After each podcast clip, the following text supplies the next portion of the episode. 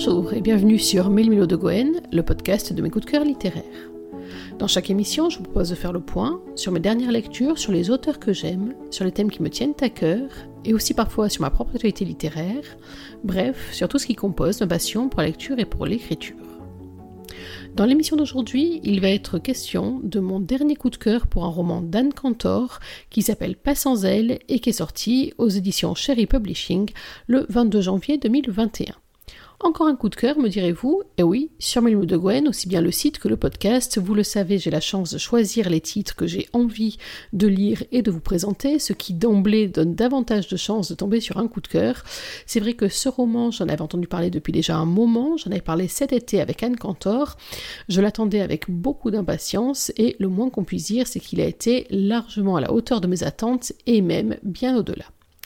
Anne Cantor, si vous êtes adepte de Milmo de Gwen, le site et même le podcast, vous la suivez régulièrement puisque c'est le quatrième roman d'elle dont je viens vous parler aujourd'hui. J'avais craqué bien sûr pour l'ambiance mafieuse de Promets-moi, puis de À ses ordres que vous aviez découvert aussi en podcast cet automne, c'était l'épisode numéro 26 du podcast si je ne dis pas de bêtises. Je l'avais aussi découverte dans un autre registre, un registre plus historique avec Ardent qui était paru en janvier 2020 aux éditions addictives toujours, et qui traitait là euh, des Indiens du Far West à la fin du 19e siècle. C'est un roman très très fort. Aujourd'hui, elle nous revient dans un nouveau roman, un nouveau genre, un nouveau style, une nouvelle maison d'édition également pour cette publication. Il s'agit donc de la maison Cherry Publishing, que je chronique, je crois, pour la première fois il me semble, si je ne dis pas de bêtises, je crois que c'est ça. Et en tout cas, on est sur un roman qui est très différent des autres romans d'Anne Cantor, avec tout de même quelques points communs. D'abord une écriture racée, une écriture puissante, une écriture qui va droit au but, une écriture qui est aussi porteuse d'énormément d'émotions. Ensuite, une histoire qui est bien fouillée, qui est très bien pensée, très bien ficelée, des personnages auxquels on a envie de s'attacher. Bref, je vous en dirai un peu plus tout à l'heure, mais quoi qu'il en soit, pas sans elle c'est vraiment l'un des coups de cœur de ce début d'année 2021. Pas sans elle, de quoi s'agit-il? Il s'agit donc d'une romance, mais pas seulement. Il s'agit aussi d'un roman de vie. Alors, je ne vais pas vous en dire beaucoup pour le moment, parce que euh, j'ai décidé aujourd'hui de vous lire un long extrait, et c'est le premier chapitre du roman, qui va vous mettre dans l'ambiance bien plus que je ne saurais le faire, et euh, qui va déjà vous donner quelques pistes pour comprendre la suite. Tout ce que je peux vous dire, c'est que c'est une romance qui a choisi pour thème, ou en tout cas pour toile de fond, euh, un événement, ou en tout cas un contexte qui est loin loin d'être familier. Et c'est également un roman qui va poser des questions. Pour l'instant, je ne vous en dis pas plus, vu que je reste assez mystérieuse, mais rassurez-vous, le chapitre 1 va vous donner, euh, le prologue, pardon, va vous donner toutes les indications dont vous avez besoin. Et oui, les adeptes de Milwood le savent, c'est l'heure de la lecture. Je vous l'ai dit donc, c'est une lecture un petit peu longue. Installez-vous bien, prenez vos aises, on en a pour quelques minutes. On est donc dans le prologue de ce roman Pas sans elle. C'est Greg qui a la parole, en sachant que c'est un roman à deux voix, mené par Greg et mené par. Ah bah tiens, je vous le dis pas tout de suite. Oh, c'est méchant. Non, je vous le dirai dans un petit moment. Pour l'instant, place à Greg. J'ignore pour la troisième fois le téléphone qui vibre dans ma poche de costume et me concentre un peu plus sur le décolleté de Gabrielle. Une coupe de champagne à la main, je fais mine de m'intéresser à ce qu'elle raconte. Ce qui n'est absolument pas le cas. Je pense, et je ne suis pas le seul, que cette jeune femme est aussi douée pour le trading que moi pour le tricot. Je n'ai d'ailleurs toujours pas compris son choix de carrière. À moins que son père, dirigeant la branche française de l'une des plus grosses banques internationales, ait décidé pour elle. Il faut quand même lui reconnaître quelques talents, en plus d'un papa influent. Gabrielle est hum, une jeune femme qui sait ce qu'elle veut. Elle a voulu Emmerich, puis Idriss, Erwan et enfin Raphaël, ce qui fait de moi le bon dernier de son tableau de chasse. Dois-je en être vexé Peut-être, mais je ne m'attarde pas sur cette regrettable erreur en pas être corrigée ce soir. C'est pour cela que j'ignore mon téléphone. Quatrième appel. Nous sommes le 24 décembre à 17h. Toutes les bourses ont clôturé leur marché plus tôt dans la journée ou sont en passe de le faire. Je sais donc que ce coup de fil n'a que peu d'importance. Oui, même les requins de la finance fêtent Noël. Tu ne réponds pas demande Gabriel en glissant de ses doigts parfaitement manucurés dans ses jolies boucles rousses. Je souris. Si tu veux, j'attends ton bureau, reprend-elle avec un clin d'œil. Tu gères ton client et après on trinque à Noël, tranquillement. À la réflexion, je me demande dans quelle mesure cette fille est aussi inconséquente qu'elle le laisse croire. Je jette un coup d'œil sur le reste de la salle de réunion, transformée pour l'occasion en salle de réception. Toute l'équipe est occupée à discuter en sirotant un verre et en dégustant un petit four de chez le nôtre. Rien de très habituel chez Corexia.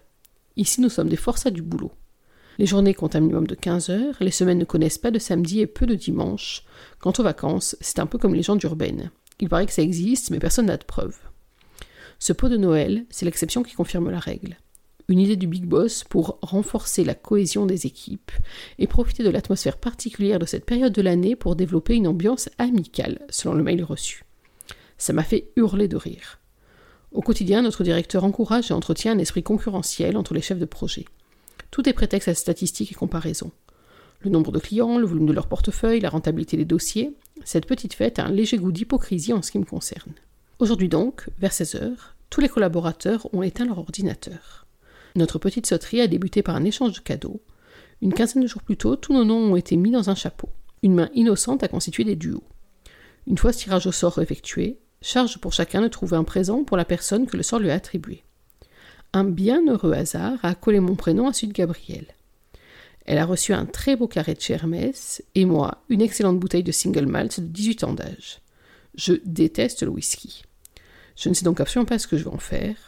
En revanche, je rêve d'utiliser le foulard pour entraver ses poignets pendant que je la prendrai. Ce qui concourra à lui procurer un second cadeau, un très bel orgasme. Je reporte mon attention sur la jeune femme.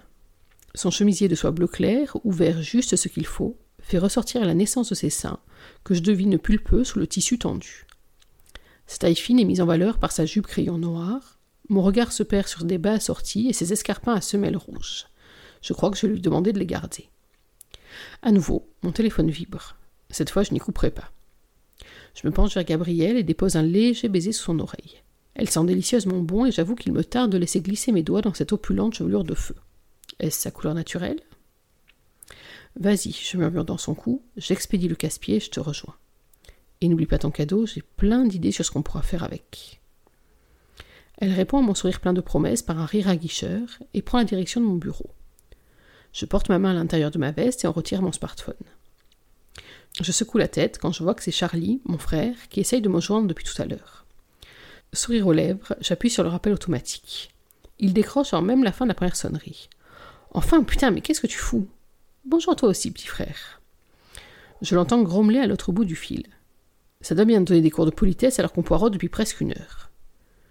Je mets deux secondes à me souvenir. Merde, ce soir mon petit frère présente officiellement Cassandra, sa très jolie copine, à mes parents. Le studio de la jeune femme étant situé à quelques rues de mon bureau, j'avais proposé au petit couple de les récupérer et les emmener boulevard Malzerbe pour déguster ensemble le menu du traiteur que notre mère aura pris soin de commander. C'était il y a plus d'un mois. Avant le mémo sur ce fameux pot de Noël, et puis les jours ont passé, j'ai remis cette histoire dans un coin de ma mémoire jusqu'à l'oublier. Ah merde, Charlie, je suis désolée. Ça m'est sorti de l'esprit et je suis bloqué au bureau. J'entends nettement le soupir d'exaspération qu'il pousse à l'autre bout du fil. Putain, Greg, tu fais chier. Je réprime un soupir de frustration. J'adore Charlie. Malgré nos dix années d'écart, ou peut-être à cause de ça, nous nous sommes toujours très bien entendus. Nous avons la même mère, mais pas le même père. Charles est le fruit de l'amour, là où je suis le résultat d'un mariage triste et malheureux. J'aurais pu être jaloux de ce bébé adulé et désiré, mais ce n'a jamais été le cas. Mon beau-père, éminent pédopsychiatre, a contribué par son attitude affectueuse et rassurante à ce que notre famille recomposée soit une réussite. S'il n'y avait eu que ma mère, les choses auraient été beaucoup plus compliquées et moins heureuses. Je me souviens parfaitement du premier jour où j'ai vu mon frère. Il n'avait pas une semaine et ma mère revenait de la maternité. Mon père s'est approché de moi avec un paquet de linge blanc entre les mains. Il m'a fait asseoir sur le canapé et a déposé entre mes bras ce nouveau petit frère. Les yeux de Charlie sont ouverts et m'ont fixé, et ça a été un coup de foudre. Je me suis juré d'être toujours présent pour lui, de lui offrir une vie heureuse et insouciante. Jusqu'au divorce de mes parents, je ne me souviens pas d'avoir été heureux. Le plus souvent seul, à compter les points entre deux adultes qui ne se supportaient plus, je n'aurais pas souhaité ça à mon pire ennemi, et je ne voulais certainement pas de ça pour ce tout petit bébé, si fragile qui me scrutait de ses grands yeux confiants. Alors je suis devenu un grand frère protecteur et attentionné.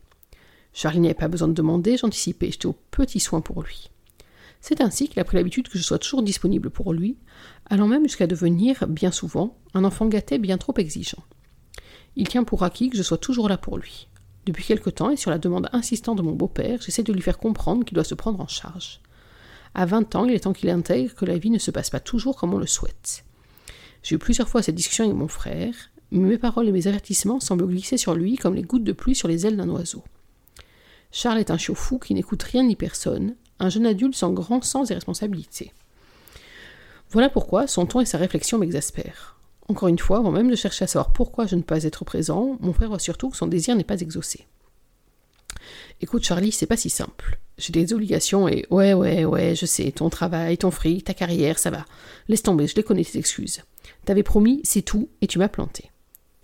Mon irritation monte d'un cran. J'entends la voix posée de Philippe, mon beau-père, m'expliquer que tout passer à mon adorable frangin n'est pas forcément une bonne chose. Il a raison. C'est bon, Charles, je réplique un peu vertement. Oui, j'ai une carrière. Contrairement à toi, ça fait un petit moment que je n'ai plus le statut de jeune étudiant entretenu par ses parents. Alors Cassandra et toi, vous sautez dans un taxi et vous serez largement à l'heure pour le réveillon. Un taxi, un 24 décembre au soir, ça va être facile à trouver.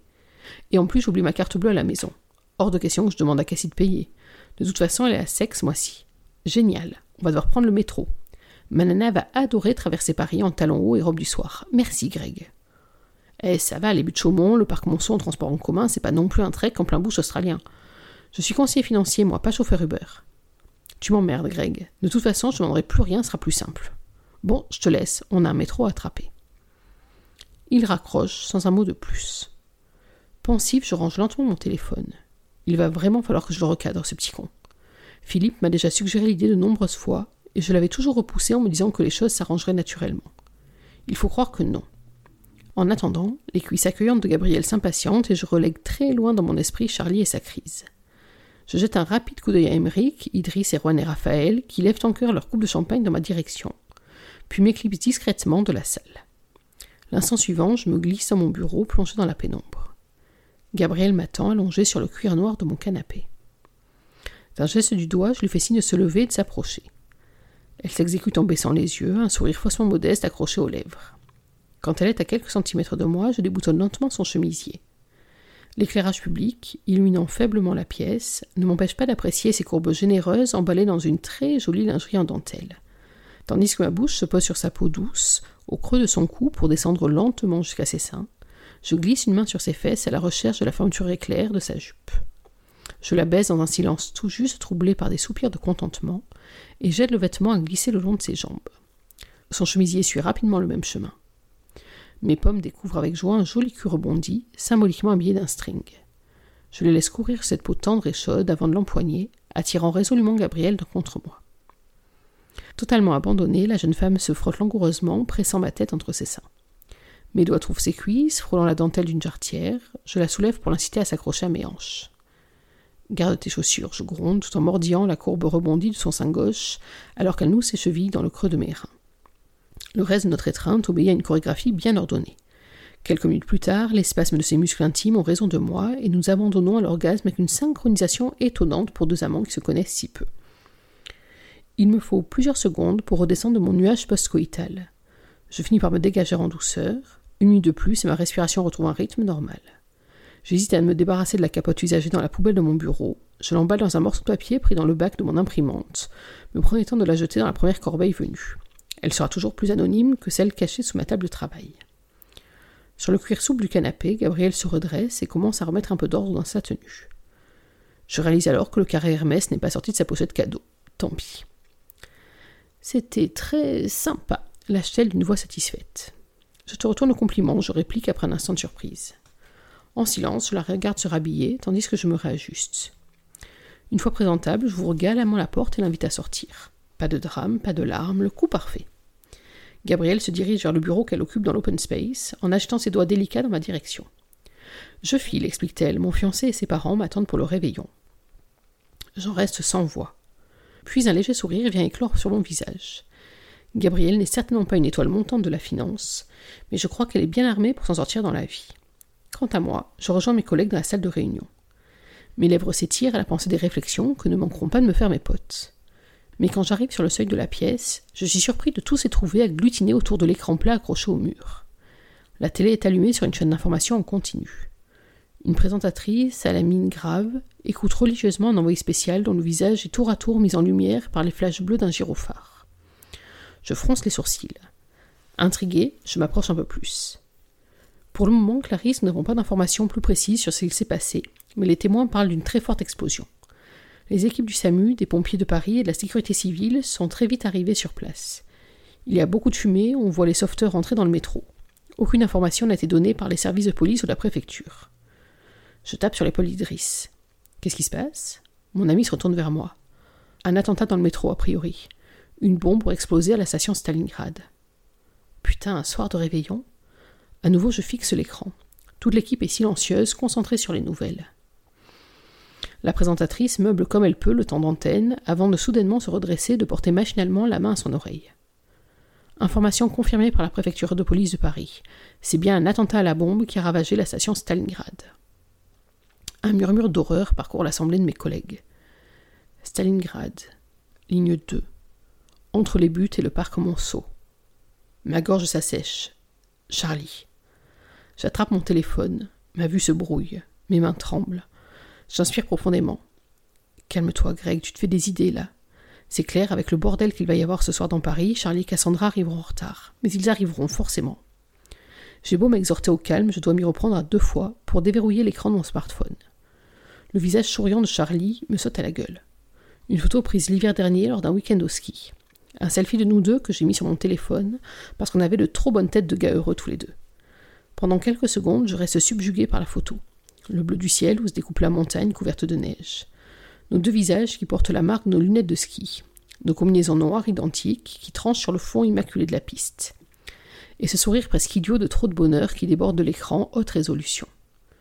Je m'oblige à donner un coup de pouce sur la petite icône verte et le dernier numéro appelé apparaît. Charlie. Une nouvelle pression du doigt et quelques secondes d'un silence interminable. Bonjour, vous êtes bien sur le portable de Charlie, je ne suis pas disponible pour le moment, mais laissez-moi un message. Mon cœur a un battement, mon souffle se bloque dans ma gorge. Non, non, c'est normal, le réseau doit être saturé par les appels au service de secours. Et puis dans le métro, ça passe mal parfois. Il est certainement coincé dans une rame entre deux stations. Oui, c'est ça, c'est forcément ça.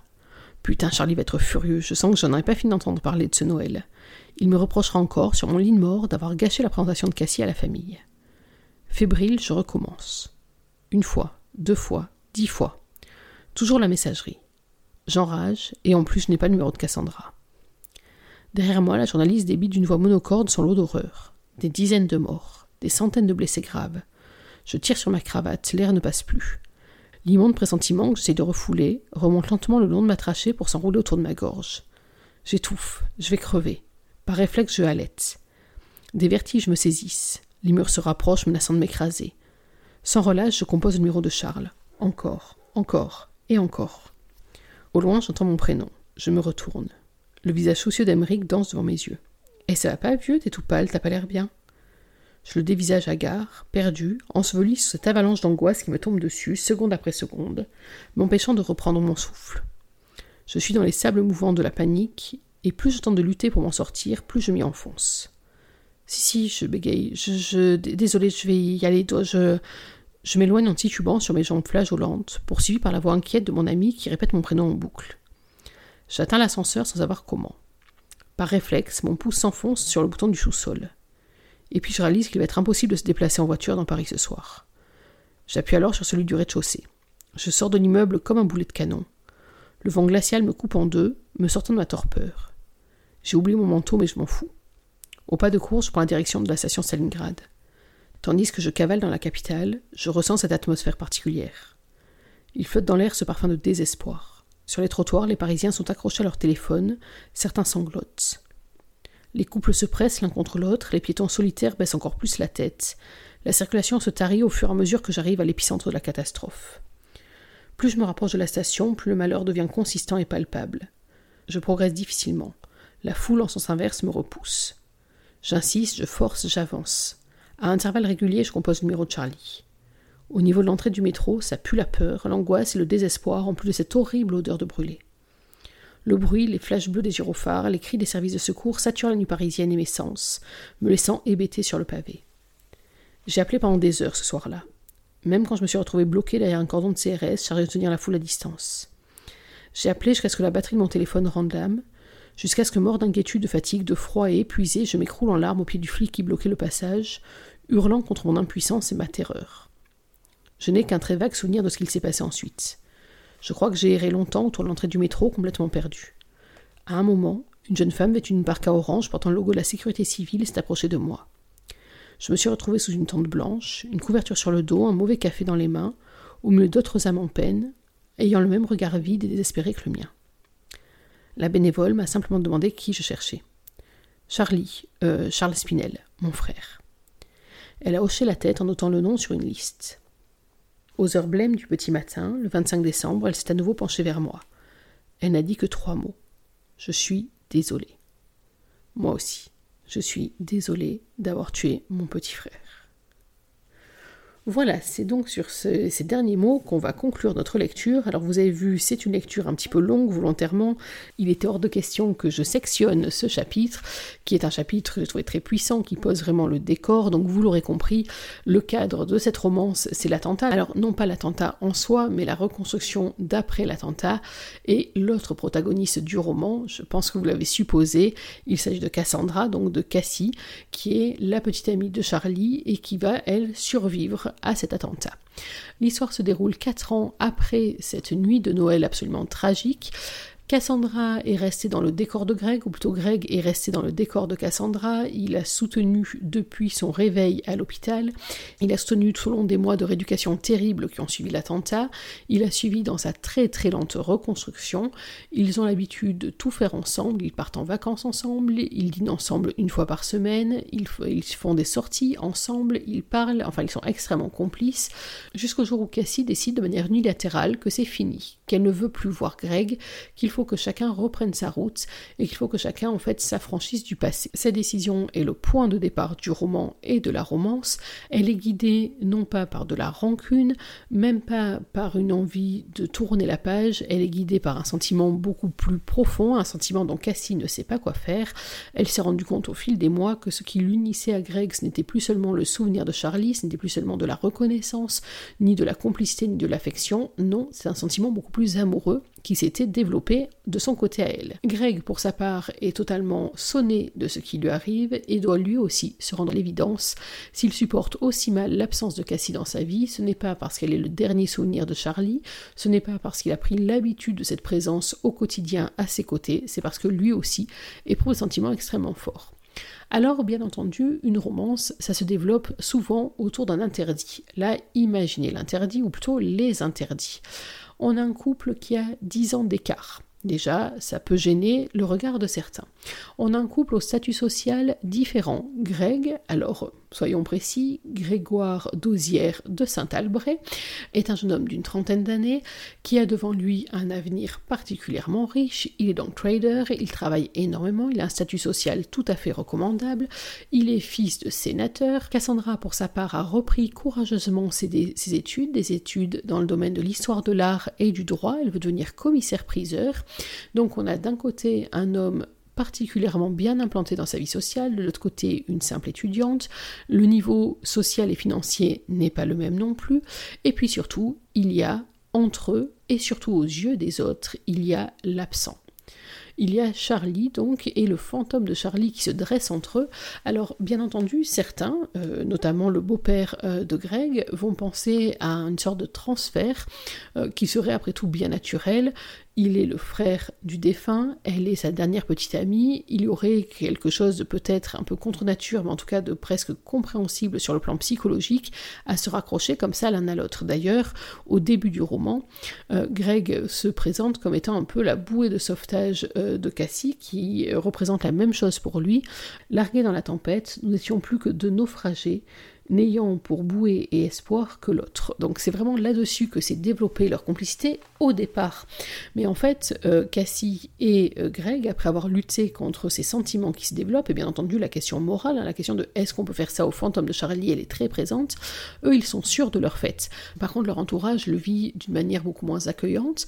Ça peut aller d'une compréhension euh, totale de la part de quelques-uns, alors des personnes qui ne les connaissaient pas d'avant l'attentat, comme Sarah, la meilleure amie de Cassie, ou d'autres personnes qui vont comprendre que l'amour, le vrai, l'absolu, il doit passer par-delà les convenances, et qu'au contraire, suivre les convenances, c'est aussi se rendre malheureux lorsqu'il n'y a que ça.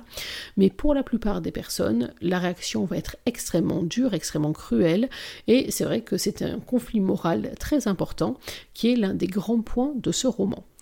Le conflit moral en est un point, mais euh, également la culpabilité. Greg euh, va se reprocher des choses, il va se reprocher de ne pas avoir été chercher Charlie et Cassandra comme il euh, l'avait promis, il va se reprocher d'avoir préféré une partie de jambes en l'air à son petit frère, il va se reprocher ces derniers instants qu'il a raté parce qu'il considère comme de l'égoïsme.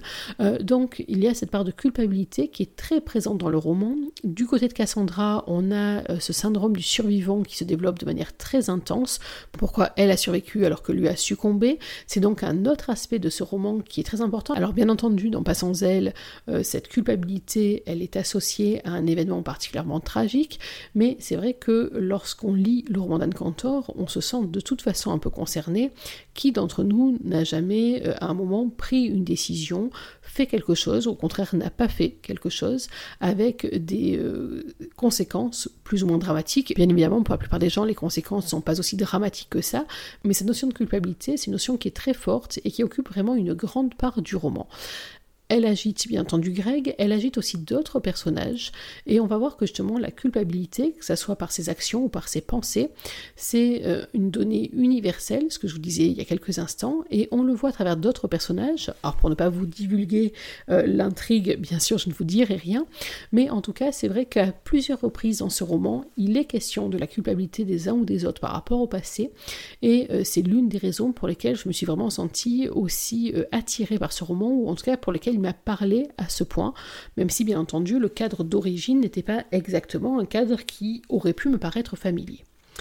Autre élément qui va de pair avec justement cette culpabilité très présente dans le roman, c'est le thème de la rédemption. Et j'ai trouvé que là, on avait un message extrêmement positif, un message plein d'espoir aussi, puisque finalement, à tout moment, d'une manière ou d'une autre, on peut avoir accès à cette rédemption, on peut accepter soi-même les erreurs qu'on a faites, on peut passer par-dessus sa culpabilité en étant pardonné par les autres, bien évidemment, mais surtout en se pardonnant à soi-même. Et c'est vrai que cet aspect-là du roman aussi, qui est un aspect euh, très fort, Anne Cantor l'a particulièrement bien développé. C'est donc un roman, vous l'avez compris, qui sur le plan psychologique est très très bien travaillé, qu'il s'agisse du poids de la culpabilité, du poids du regard des autres, qu'il s'agisse de l'espoir de la rédemption, c'est vraiment un roman qui, en plus d'une romance, et la romance, sachez-le, elle est très belle, elle est profonde, elle est sensuelle, elle est pleine de complicité, elle est pleine de, petits moments qui vont vraiment vous faire frémir. Vous penserez à moi quand vous lirez une nuit au Louvre, je ne vous en dis pas plus, mais à ce moment-là, j'ai fondu complètement. Donc c'est une romance qui à la fois est très belle, mais c'est vrai que ce qui m'a encore plus emballé dans ce roman-là, c'est vraiment toute la trame de fond et tout le travail psychologique qu'a fait Anne Cantor autour de ses personnages et autour de tous les personnages. Il y a aussi un aspect dont je n'ai pas encore parlé sur la famille. Euh, les familles qui entourent euh, Greg et Cassie sont des familles très très différentes, très opposées. On a d'un côté un amour qui s'est construit malgré les convenances, malgré le regard des autres, malgré les a priori, on a d'un autre côté une relation qui, elle, au contraire, sur le papier et dans le sens des convenances, avait absolument tout pour réussir et qui a donné de très mauvais fruits. Et c'est justement euh, de cette opposition-là que naît aussi la force du sentiment entre Cassandra et Grégoire, à savoir que la force de l'amour est bien plus puissante que la force des convenances et que le qu'en dira-t-on et que le regard des autres. Et puis s'il fallait vous donner un dernier élément, c'est un élément qui se trouve à la toute fin du roman, ce sont même deux éléments à la toute fin du roman. D'abord, une mention spéciale pour la playlist d'Anne Cantor, qui euh, est indiquée donc euh, juste après les épilogues et qui euh, reflète une partie de mes goûts favoris également, donc c'est un point de plus s'il en fallait un. Et puis je vous disais, ce n'est pas un mais des épilogues que nous livre Anne Cantor, et j'avoue que j'ai beaucoup aimé sa démarche. L'histoire va trouver une résolution, une résolution qui moi m'a beaucoup ému, m'a beaucoup touché va vraiment dans le sens de ce que je vous ai dit, à savoir dans le sens euh, de cette euh, rédemption, de cette reconstruction, du fait de continuer sa vie, non pas en oubliant euh, les traumatismes qu'on y a vécu, mais en les intégrant à sa propre et en en faisant une force pour sa propre construction. Et puis surtout, dans ce roman, il y a donc plusieurs petits épilogues à intervalles assez éloignés hein, de l'intrigue principale, mais des épilogues qui finalement, vous savez, un peu comme si on ouvrait une petite porte par moment pour voir si tout va toujours bien, si tout se Et je trouvais que c'était une idée très sympa sous forme de clin d'œil qui nous permet vraiment d'avancer euh, un peu plus loin encore, euh, qui nous permet de garder encore un petit peu de Greg et de Cassie avant de les abandonner définitivement à la suite de leur route. Voilà, vous l'aurez donc compris, c'est un roman euh, que j'ai particulièrement aimé, que chez Milmo de Gouen on vous recommande à 200%.